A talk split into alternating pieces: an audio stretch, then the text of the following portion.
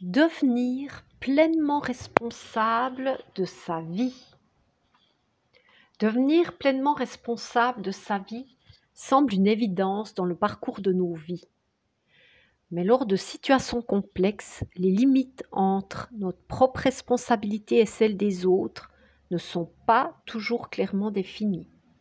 Elles entraînent une confusion due aux sentiments et aux implications émotionnelles. Alors, quels sont les facteurs à prendre en compte? L'ignorance. L'ignorance de notre véritable identité et de la raison de notre incarnation contribue à créer une distorsion dans nos vies.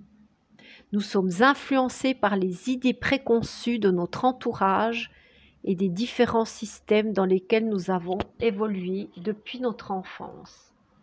Il est naturel que ce n'est qu'à l'âge adulte, après de nombreuses difficultés, que nous expérimentons ce qui est juste pour nous ou non. En réalité, nous ne bénéficions pas d'une éducation adéquate qui nous transmette les valeurs fondamentales spirituelles de la responsabilité karmique. Il nous incombe de les découvrir par nous-mêmes ou de mener nos propres recherches. Parmi celles-ci, je mentionne les lois universelles qui nous aident à nous harmoniser avec les énergies karmiques et à éviter des souffrances inutiles. Elles nous permettent d'accepter, de comprendre et de rebondir rapidement en adoptant les bonnes attitudes. Ainsi, il est plus aisé d'avancer dignement dans le respect de nous-mêmes et de tous ceux qui sont concernés. Ensuite, il y a les alliances. Par moment, nous nous engageons tous dans une ou plusieurs alliances pour différentes raisons, que ce soit pour des raisons personnelles, professionnelles, politiques, économiques ou autres. Initialement, nous voyons surtout les avantages que ces alliances peuvent nous apporter, tels que le prestige, la réalisation de nos rêves, l'abondance financière, une plus grande visibilité ou davantage d'opportunités. Pour que ces alliances fonctionnent pour tous, chacun doit connaître ses devoirs et surtout ne pas les oublier au fil du temps. Le but est donc de rester fidèle à notre rôle sans nous disperser inutilement, tout en restant ouvert aux idées nouvelles. Attente. Il arrive souvent que nous n'exprimions pas clairement nos désirs et nous nous attendons alors à ce que les autres les devinent et les comblent. Cela est particulièrement important à savoir pour les personnes très empathiques, qui ont l'habitude d'anticiper les sentiments de leur entourage. Cela conduit souvent ces personnes empathiques à prendre sur elles des responsabilités qui ne leur appartient pas, voire à agir à la place des autres.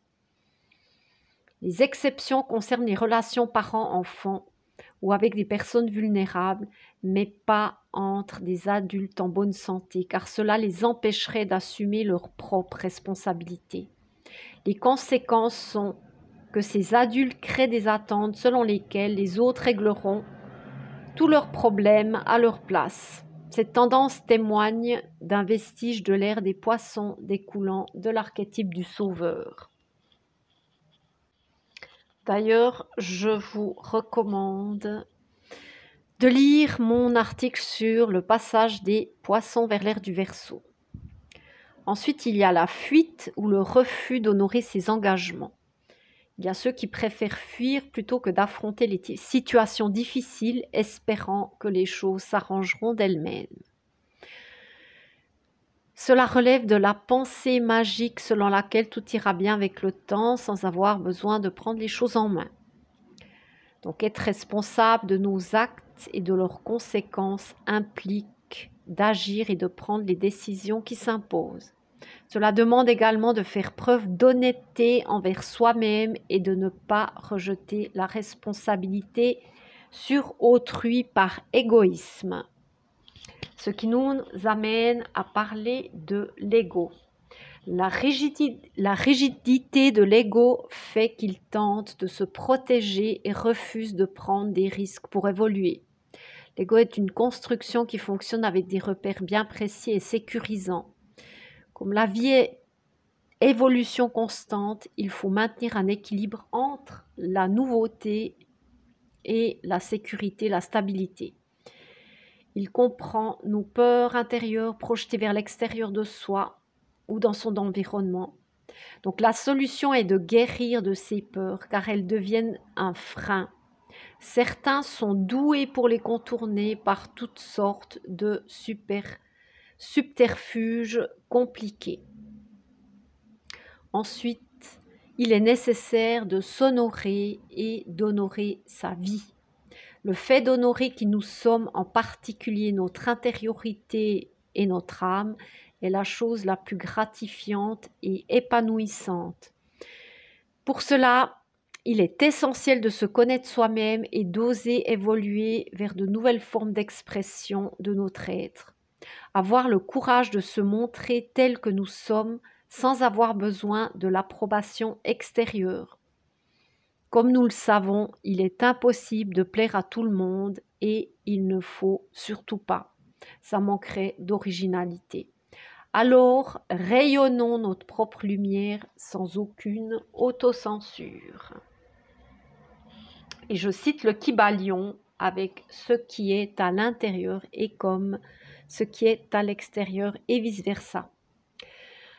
Donc, en conclusion, l'énergie universelle est omniprésente et nous baignons en elle. Elle répond à nos intentions. C'est pourquoi il est primordial d'être clair sur ce que nous souhaitons créer dans nos vies. Notre réponse face à la vie et à toutes les situations qui se présentent est notre responsabilité, ainsi que de gérer nos sentiments, nos, pensées et nos émotions. Nous sommes les créateurs de notre monde intérieur en premier lieu, car tout part de là. Inutile de vouloir tout contrôler à l'extérieur, car cela est impossible et ne fait qu'alimenter la peur. Les grandes choses se créent par affinité. Et c'est ce qu'on appelle l'amour avec un grand A le point d'origine primordial. Est-ce que vous êtes au clair avec la question de la responsabilité qui vous appartient et celle des autres personnes? Merci de donner votre avis dans les commentaires. À bientôt.